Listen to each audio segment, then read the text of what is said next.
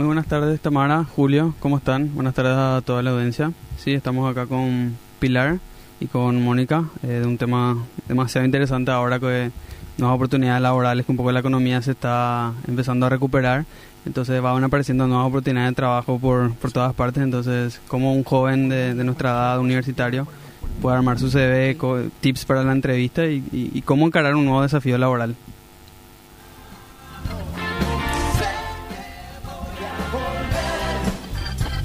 Entonces, eh, para empezar, eh, si puedes presentarte, Mónica, qué haces, eh, dónde trabajas. Bueno, muchísimas gracias, Kevin, Pilar, por invitarme en esta ocasión a, a comentar un poquito eh, cómo, cómo encarar el desafío laboral, que es un tema no nuevo, pero sí que hoy en día tiene otras miradas y bastante interesantes.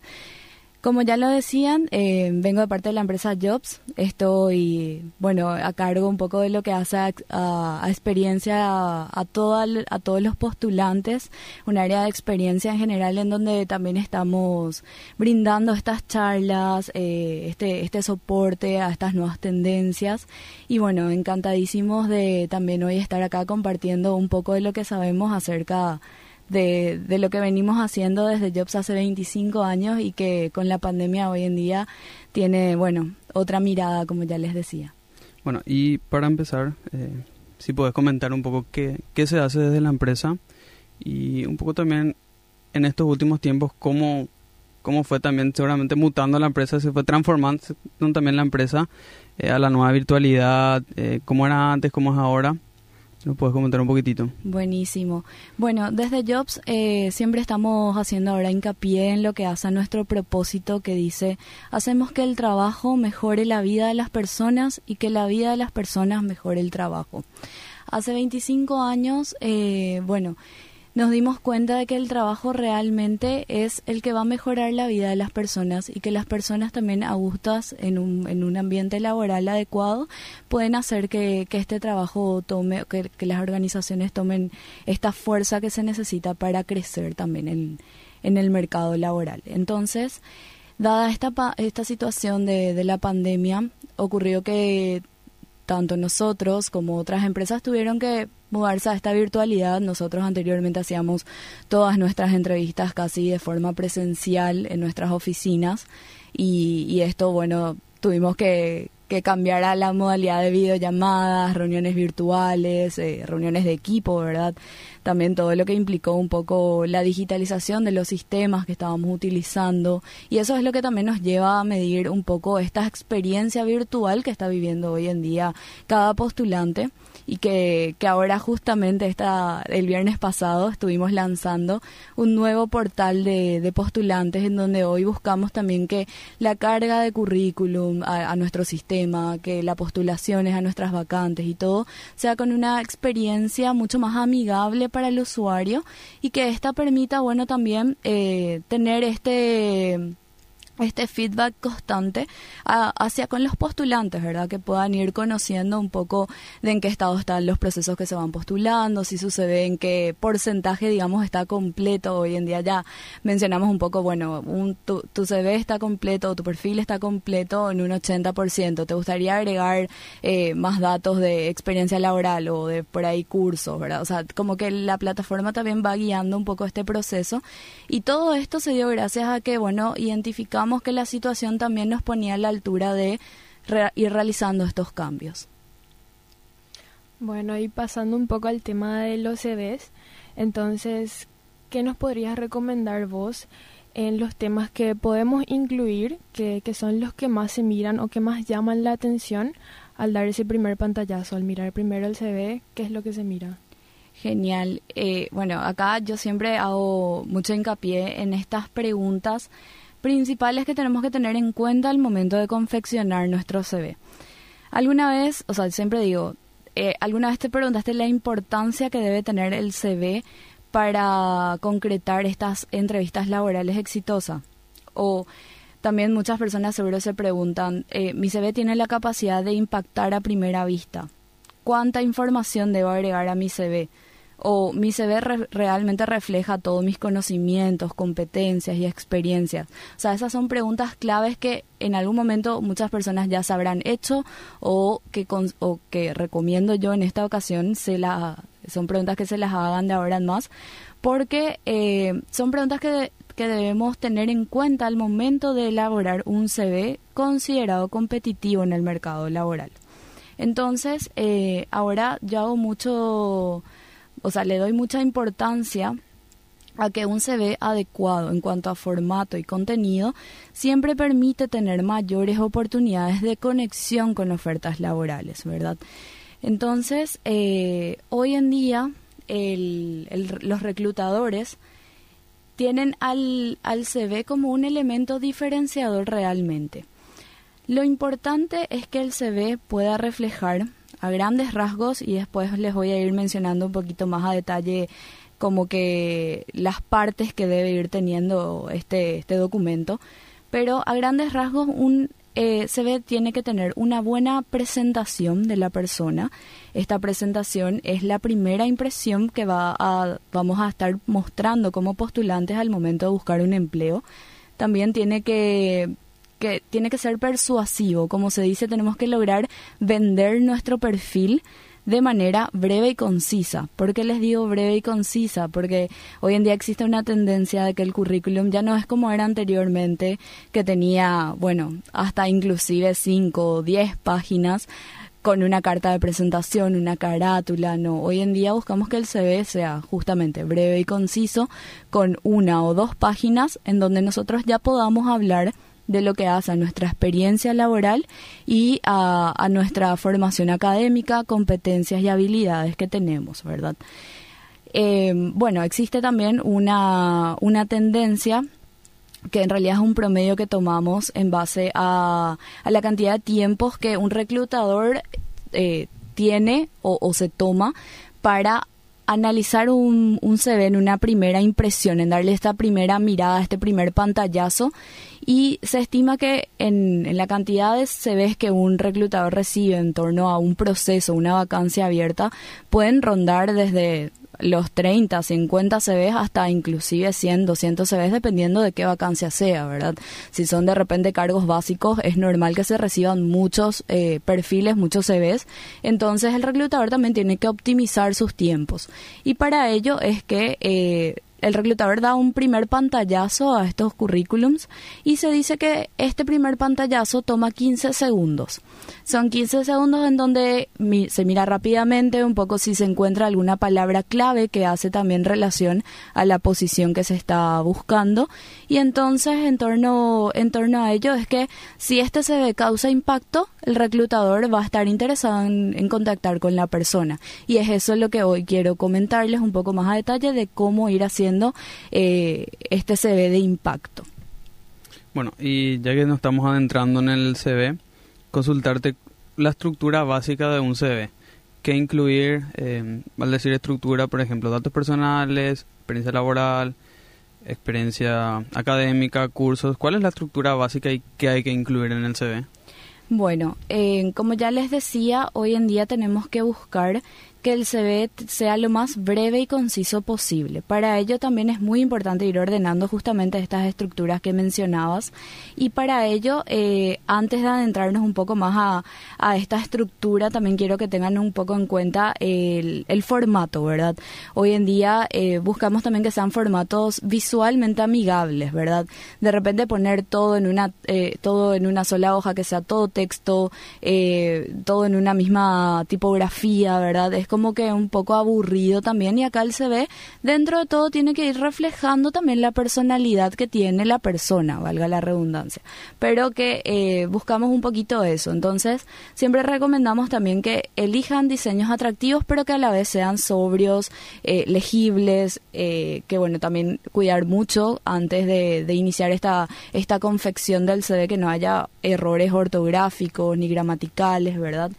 Y eh, bueno, para ello nosotros dividimos por partes, digamos, lo que es el currículum. Hablamos en una primera instancia la presentación, que sería el título del CV.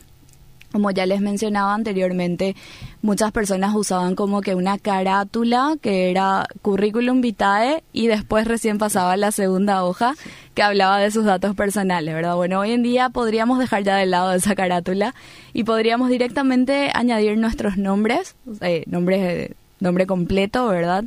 Y eh, debajo de hablar un pequeño resumen, acá es muy importante también que la persona pueda conocerse, pueda mirarse en introspectiva, ¿verdad? Y conocer sus habilidades. Para ello, bueno, tomarse ese tiempo de meditar, ir conociéndose, de repente también pedir algún que, alguna que otra eh, comentario o desempeño, algún profesor, colega, ¿verdad? Para que en caso de que a uno mismo le cueste identificar cuáles son sus cualidades, pueda también apoyar un poco en estas devoluciones.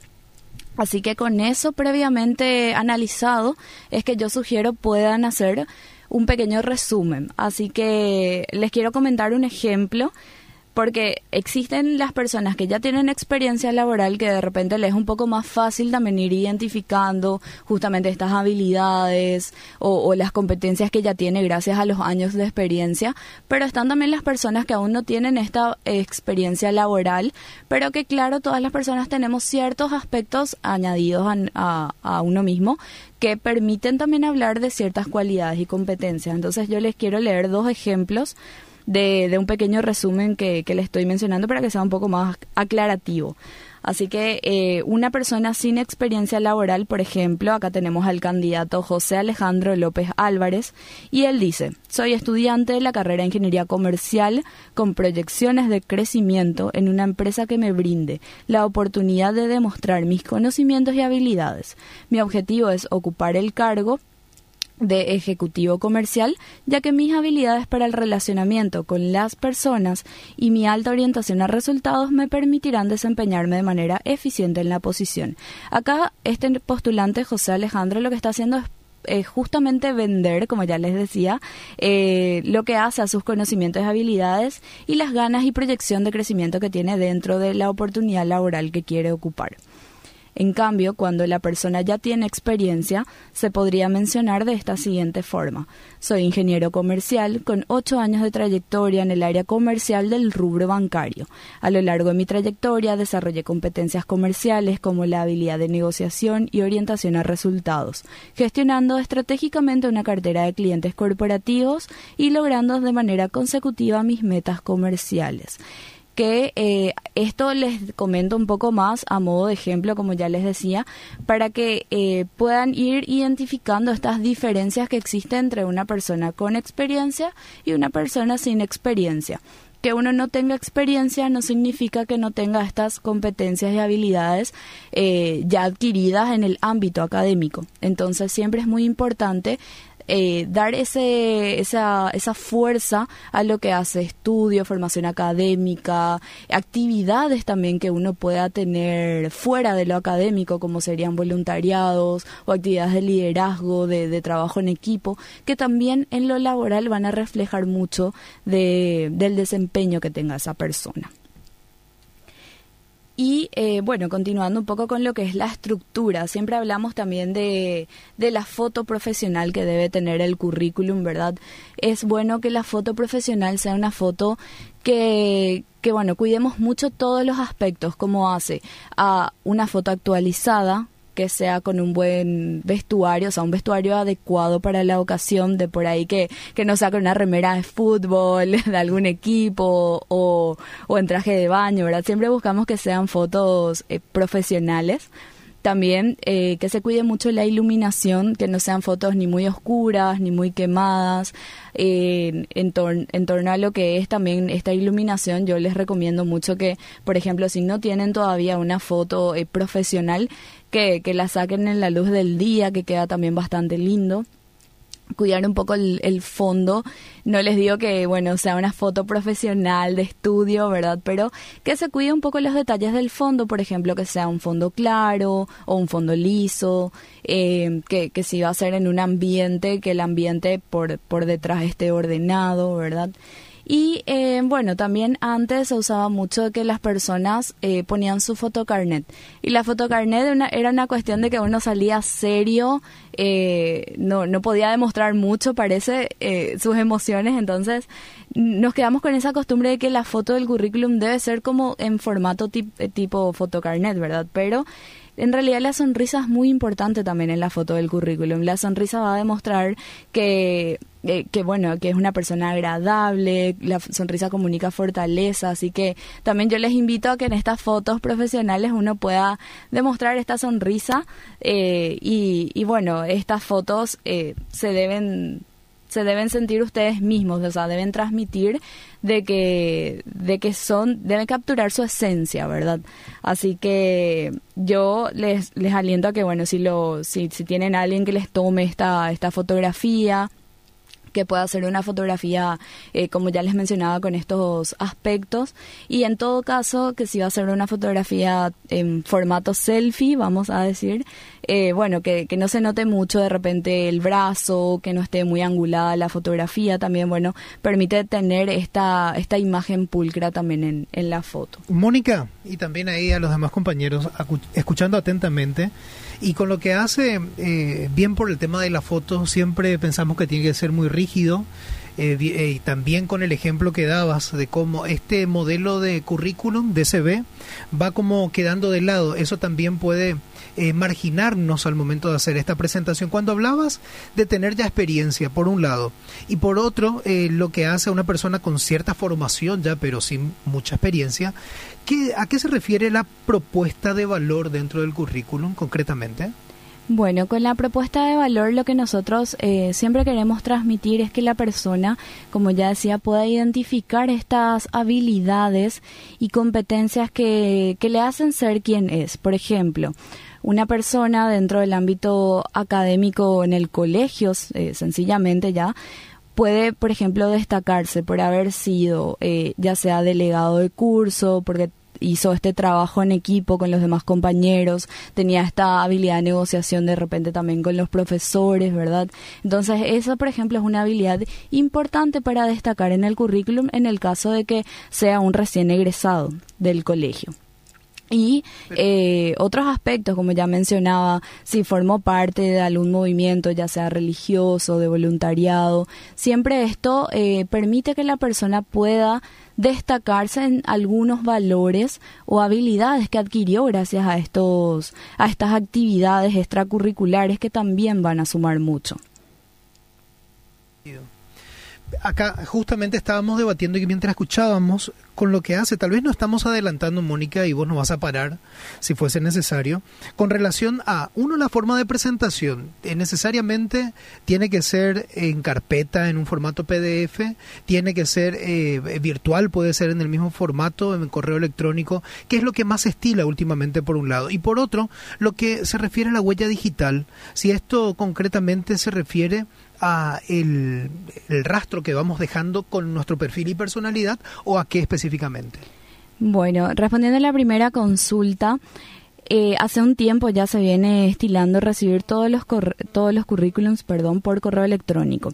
Entonces, siempre recomendamos también que el currículum para que esté en un formato adaptable a todas las a todos los equipos electrónicos, digámoslo, siempre recomendamos que esté en formato PDF y no así en un Word, en un, en un PowerPoint o algún otro formato que eh, eventualmente por alguna cuestión de, de la PC del reclutador que no pueda abrir el programa u otros aspectos, él se ve quede de lado, ¿verdad?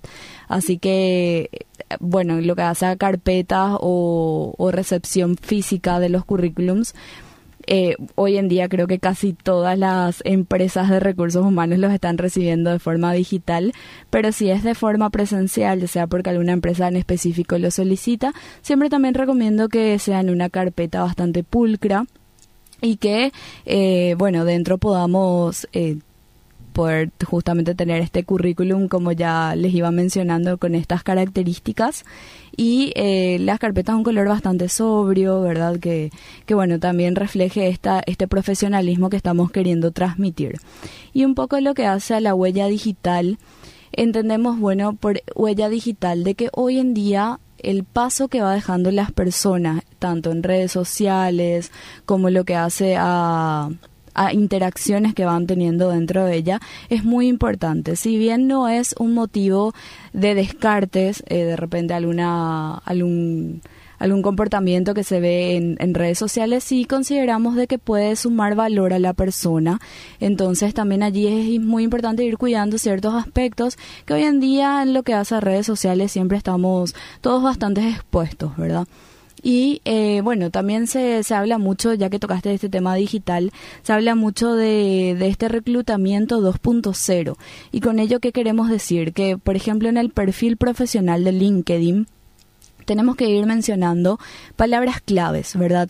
Que hacen justamente a la formación, a la experiencia, a las habilidades, porque también eh, el reclutador a veces va a buscar por estas palabras claves, que entonces allí es importante que uno pueda mencionar, ok, es estudiante de economía en tal universidad que tiene ciertas habilidades, por ejemplo, el análisis de datos o, unos estudios más relacionados a la parte estadística, ¿verdad? Todos estos aspectos también hacen que este reclutamiento virtual eh, pueda ser ágil y también así de que hoy en día casi todas las empresas de recursos humanos se manejan por un sistema de reclutamiento de inteligencia artificial en donde los por eso decíamos, tienen que ser concisos y tener estas palabras de impacto para que mismo también este sistema artificial, esta inteligencia artificial, perdón, pueda ir leyendo estas, estas palabras claves y haciendo este match correspondiente con las oportunidades que,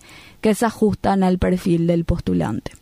Mónica, muy interesante. Después quisiera poder profundizar un poquito más acerca de cómo entonces caen estos correos, se procesan algunos datos y eh, lo que hace a la calificación. Está bien, eh, con la inteligencia artificial como que vamos separando, vamos calificando y clasificando, pero después esto pasa a otra instancia seguramente para unas definiciones concretas. Y ya vamos a estar con Pilar también. Kevin, ¿te parece una pausa? Sí, volvemos.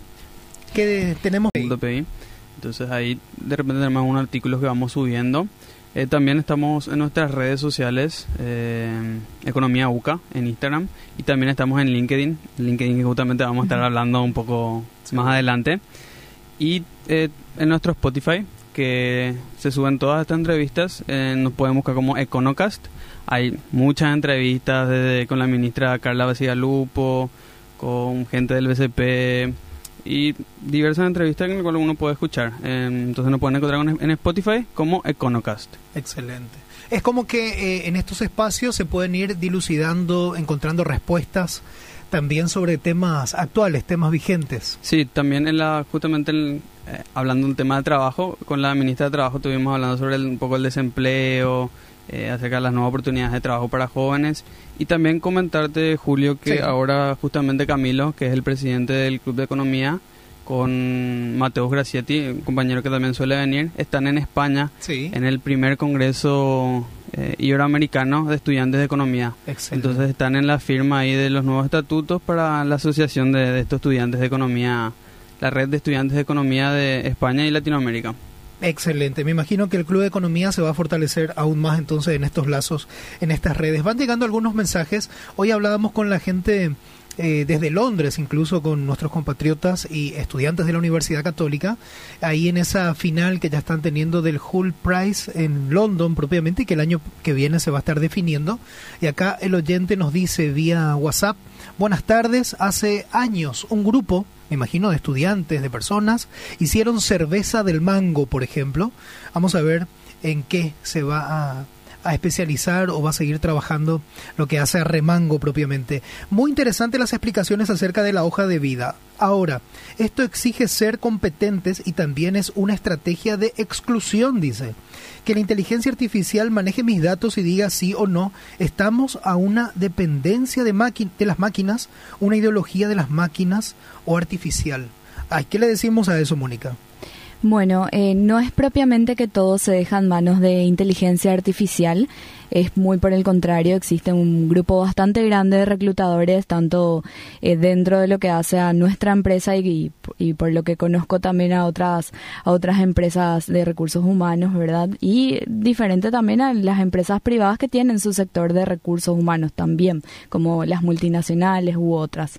Así que el, el factor humano sigue estando muy fuerte y el, la inteligencia artificial pasa a ser una herramienta facilitadora y no una herramienta de exclusiones, por todo lo contrario, sino que acá nos permite inclusive recibir más CVs de lo que un ser humano podría ver en una cuestión de, de, tiempos, ¿verdad?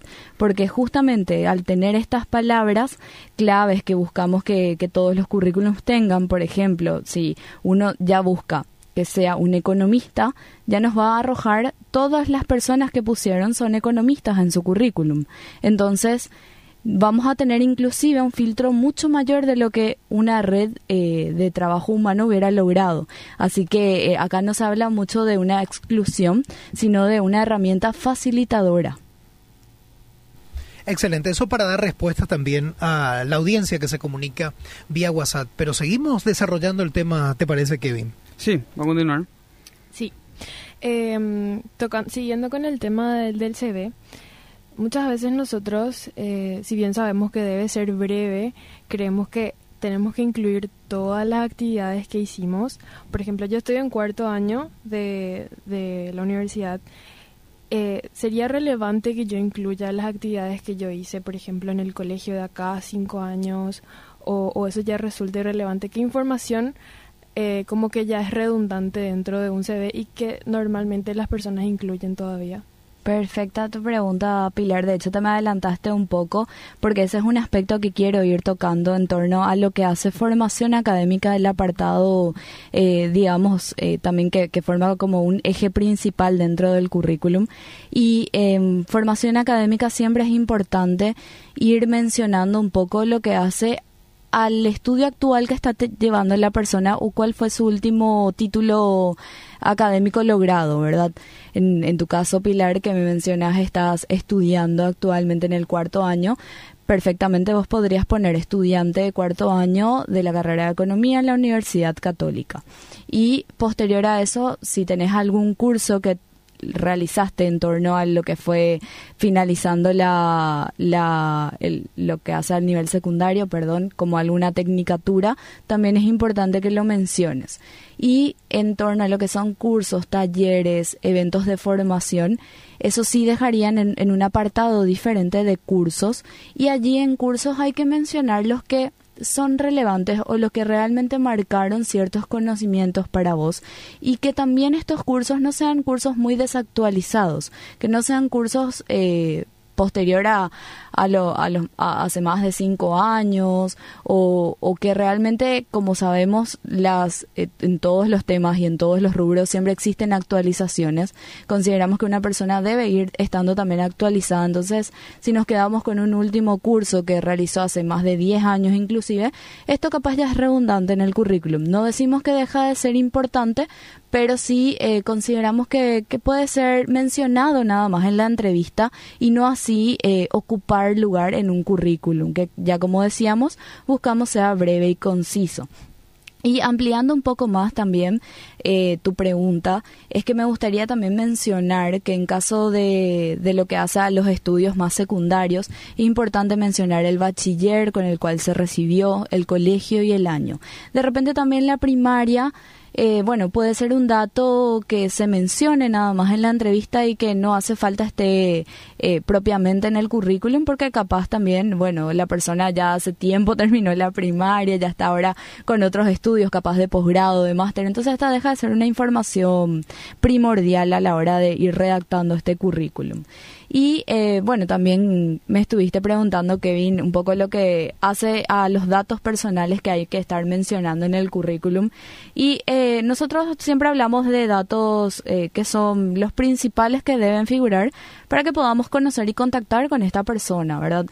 serían su fecha de nacimiento, su dirección, la ciudad en, lo que, en la que vive acá. Esto, más que nada, queremos poder conocer en qué zona vive. Por ejemplo, también es importante mencionar el barrio y la ciudad después el teléfono, el mail en el teléfono también siempre es importante mencionar que si la persona, por ejemplo, tiene dos números, un número de WhatsApp, un número de llamadas, que, que indique cuál corresponde a cuál y, y, también que esté atento a las llamadas entrantes que vaya recibiendo al momento de, de estar en esta búsqueda laboral activa. Y en cuanto al correo, al, al mail que uno, uno ponga en su, en su currículum, también es muy importante que sea un, un, una dirección de correo formal, digamos, ¿verdad? Muchas muchas veces ocurre que de adolescentes nos creamos una, una dirección de correo y de repente es nuestro apodo. gmail.com sí, bueno, a veces es nuestro apodo con nuestro número de promoción, otros aspectos, ¿verdad? Y así siempre sugerimos también que por una cuestión más de formalidad puedan crearse otra dirección de mail a la cual también estén atentos, claro, y que, bueno, esto esto lo puedan eh, traspolar a su a su currículum para que no sea tampoco algo jocoso, ¿verdad? Y eh, importante también hablar un poco del, perfil de LinkedIn, ¿verdad? Si tienen las personas ya un perfil de LinkedIn bastante completo, pueden también poner este link de su perfil en el currículum. Y eh, bueno, esto a, a, lo que ya preguntabas de datos personales. Y también yo no quiero dejar de hablar en esta ocasión de experiencias laborales porque bueno, acá tenemos dos aspectos, ¿verdad? Estaban las personas sin experiencias laborales previas, en donde buscamos que puedan hacer este, este hincapié en mencionar todos los cursos que tienen, que hacen a su formación académica, eh, de repente estas actividades extracurriculares que ya les mencionaba. Pero cuando estamos hablando de personas con experiencia laboral, siempre es importante también que, que sí o sí pueda mencionar su experiencia actual y sus últimas tres experiencias laborales. En el caso de que, por ejemplo, sea una persona con demasiadas experiencias laborales en distintas empresas a lo largo de, bueno, no sé, 10, 15 años, capaz ya no le entra todo en estas dos hojas que, que estamos recomendando en el currículum. Entonces ahí eh, pedimos que sí o sí tengan en cuenta estas últimas tres experiencias y la forma de poner estas experiencias en el apartado de experiencias laborales sería eh, justamente de en un orden cronológico inverso, ¿verdad? Que empiece por lo más actual hasta hasta lo hasta su primera experiencia laboral o, o cómo le siguen estas siguientes experiencias y donde siempre pueda estar indicando el, el nombre de la empresa en donde trabajó, la posición que ocupó las fechas de, de, ingreso y de egreso, o sea, cuando inició, acá sugerimos siempre, no hace falta de repente que sean fechas exactas, como por ejemplo, 9 de septiembre del 2021 puede ser nomás el mes y el año, y así también en la fecha en la cual salió el mes y el año, ¿verdad? Y las principales funciones y logros que tenía dentro de esa posición. Y para ello les quiero, les quiero leer un ejemplo para para ponernos un poco en contexto en base a, este apartado que les menciono. Y me gustaría darles el ejemplo de un jefe de ventas. Anteriormente ya mencionó, por ejemplo, el nombre de la empresa y luego habla de sus funciones. Un jefe de ventas puede poner planificación de los presupuestos de ventas mensuales, establecimiento establecimiento de metas y objetivos de ventas para cada vendedor a cargo, negociación con grandes clientes corporativos pone la antigüedad desde febrero 2019 hasta marzo 2021 y en logros, si es que es una función, en este caso como es comercial, puede hablar de logros en torno a lo que hace a metas comerciales, él puede mencionar incremento en las ventas un 20% en un periodo de, de gestión. Así que este es un ejemplo bastante claro de cómo también podemos sí o sí detallar estas funciones que hacemos y resumirlo lo más eh, concreto posible, ¿verdad? Que, que bueno, sabemos en, en algunas posiciones de repente uno tiene varias funciones, pero cuáles son, identificar cuáles son las principales y cuáles son las que destacarían también para la posición a la cual el postula, la persona se está postulando. Y eh, bueno, siguiendo ya el último apartado que debe ir en, el currículum, y no, no menos importante, es el de referencias personales y laborales. Hay que entender que hoy en día eh, las referencias laborales y, y, personales ya no son simplemente para llamar y corroborar si la persona trabajó allí, sino que eh, también es muy importante saber de que hoy en día se hacen estos llamados para con el fin de conocer un poco más a la persona, ¿verdad? Realmente tener una referencia de algún, en cuanto a lo que hace referencias personales, por ejemplo, cómo fue el relacionamiento con algún profesor de la facultad, algún amigo, colega de la facultad o, o del colegio, ¿verdad? Amigo cercano, que nos pueda realmente hablar de valores que tenga esta, este postulante y, no solamente validar, y así también con, con las relaciones laborales que tuvo previamente, con el jefe, por eso siempre pedimos que sea en cuanto a referencias laborales, siempre hablamos de que puedan mencionarnos el, el nombre del jefe o el supervisor con el cual trabajó por última vez para que nosotros podamos tener una información más fidedigna y de repente no solamente una lectura legajo de recursos humanos de sí, trabajo aquí de tal año a tal año. Buscamos conocer realmente más a la persona y eh, bueno, que estas referencias puedan potenciar aún más todo lo que él está queriendo transmitir tanto en el, en el currículum como en las entrevistas.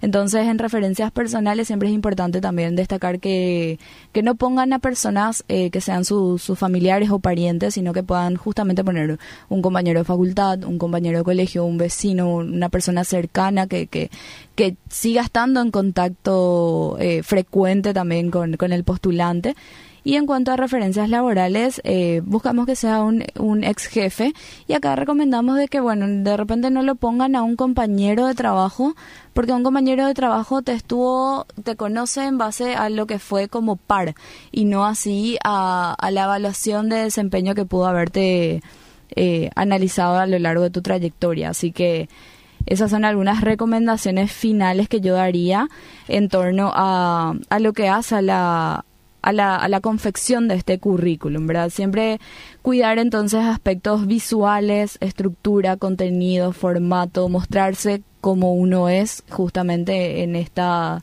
en este currículum, hablar claramente de, de la, del historial laboral y académico y eh, bueno, no hay segundas oportunidades para causar una buena impresión. Es una frase que, que, bueno, se conoce y que a nosotros nos gusta también mucho tener en cuenta para lo que hace a este currículum y la confección exitosa de un currículum de alto impacto.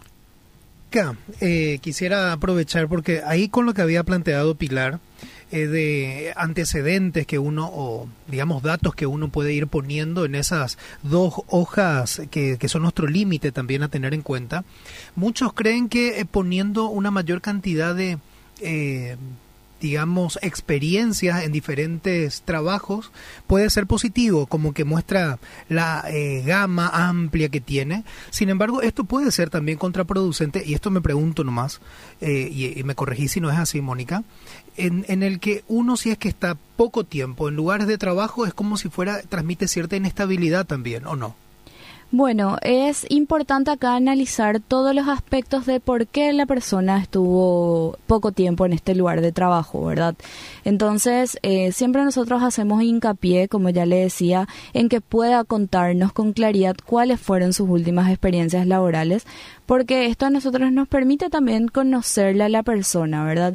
Y en entrevista uno va a tener esta oportunidad de comentar, bueno, aquí estuve tanto tiempo porque se dieron estas situaciones y, y se, se estila siempre de que, claro, la persona tenga un mínimo de seis meses de antigüedad en una posición laboral para que de esta forma nosotros podamos, gracias a sus referencias, medir realmente su desempeño o lo que fue su gestión en la posición pero eh, a mí me parece importante que la persona precisamente no excluya esta experiencia porque es algo que vivió y que de alguna u otra forma le permitió adquirir conocimientos y habilidades. Excelente, bien claro también entonces para tenerlo en cuenta. Por una cuestión de tiempo como que vamos redondeando ya Kevin, ¿eh? Sí, sí, consultarle eh, el último paso que nos puede decir brevemente. Tenemos el CV ya preparado, listo. Entonces el último paso, si brevemente nos puede explicar en la entrevista de trabajo, eh, cómo hay que encarar y qué tips se puede dar para una entrevista.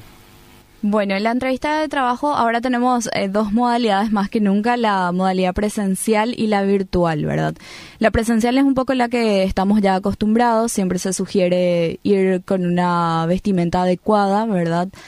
Adecuada también a la posición a la cual estamos apuntando. Eventualmente, si queremos apuntar a una posición eh, del rubro bancario, deberíamos ir vestidos eventualmente con trajes o vestimentas también acorde a ese rubro si es de repente una posición un poco más en logística, podríamos irnos un poco más descontracturados en cuanto a la vestimenta. No hablo precisamente que sea un traje, pero que tampoco esto sea una vestimenta informal, ¿verdad? Podemos hablar ya ahí de una camisa con un pantalón de vestir u otro, otro aspecto similar en cuanto a la vestimenta, pero siempre cuidar también ese detalle. Luego la puntualidad, siempre llegar también con, con con un poco más de antelación a lo que es el horario pactado y transmitir eh, calma y, transparencia también en lo que es la entrevista, ¿verdad? Entendemos que, que siempre pone un poco ansioso, nos pone nerviosos, pero eh, es importante cuidar este, este detalle de, de mostrarnos serenos y transmitir quiénes somos realmente. Lo mismo ocurre en la virtualidad, solamente que en la virtualidad, eh, acá en vez de cuidar los detalles de llegar a tiempo eh, por el tráfico u otros aspectos externos, también tenemos que cuidar lo que hace la conexión, ¿verdad? Comprobar previamente el equipo desde el cual vamos a conectarnos, asegurarnos que tenemos la plataforma de, de reunión, la cual nos, nos invitan a participar, que ya la tengamos previamente instalada, que nuestra conexión de internet funcione, que así también no tengamos distractores en la habitación que vamos a estar realizando la entrevista, cuidar eh, las cuestiones de que el, teléfono celular esté en silencio, eh, que no haya otros familiares allí también como que alterando un poco las respuestas que, que de repente pueda dar el postulante. Así que, que bueno, a nivel general estas son algunas recomendaciones que tenemos en torno a las entrevistas. Muy interesante, creo que quedan demasiados temas, ítems, y estamos hablando solamente de, de comenzar todo este proceso eh, en el mundo laboral, el trabajo de los reclutadores que tienen también que pasar por un sedazo todo lo que se le pasa de información. Y ver más adelante seguramente, Mónica, tener la oportunidad de volver a tenerte a hablar de esas respuestas más adecuadas, cómo hacemos para controlar la ansiedad cuando se nos convoca o cuáles son las expectativas, tanto económicas como laborales también, son algunos pendientes que vamos a dejar para luego desarrollar. Te agradecemos mucho, Mónica. Encantadísima de volver cuando deseen para tratar estos temas que realmente también, bueno, hacen al a todo lo que es eh, cómo encarar el desafío laboral. Muchísimas gracias. Excelente, que viene por la invitación eh, hecha y tener a la gente de Jobs o Jobs concretamente y ver la posibilidad de volver a tenerlos y conocer un poco más también de lo que hacen. Sí, muchísimas gracias Julio por el espacio también. Eh, hasta verte la invitación para Mónica o cualquiera gente de Jobs, eh, también a Pilar para volver y nos volvemos a encontrar la próxima semana probablemente. En ocho y días. Esperemos que hoy con un buen resultado. Eh, esperemos que también. Ya se viene la gente de cara a cara en cuestión de minutos, así que quédense en sintonía de las 6.80. Cerramos el Club de Economía también, Tamara. Sí, así es.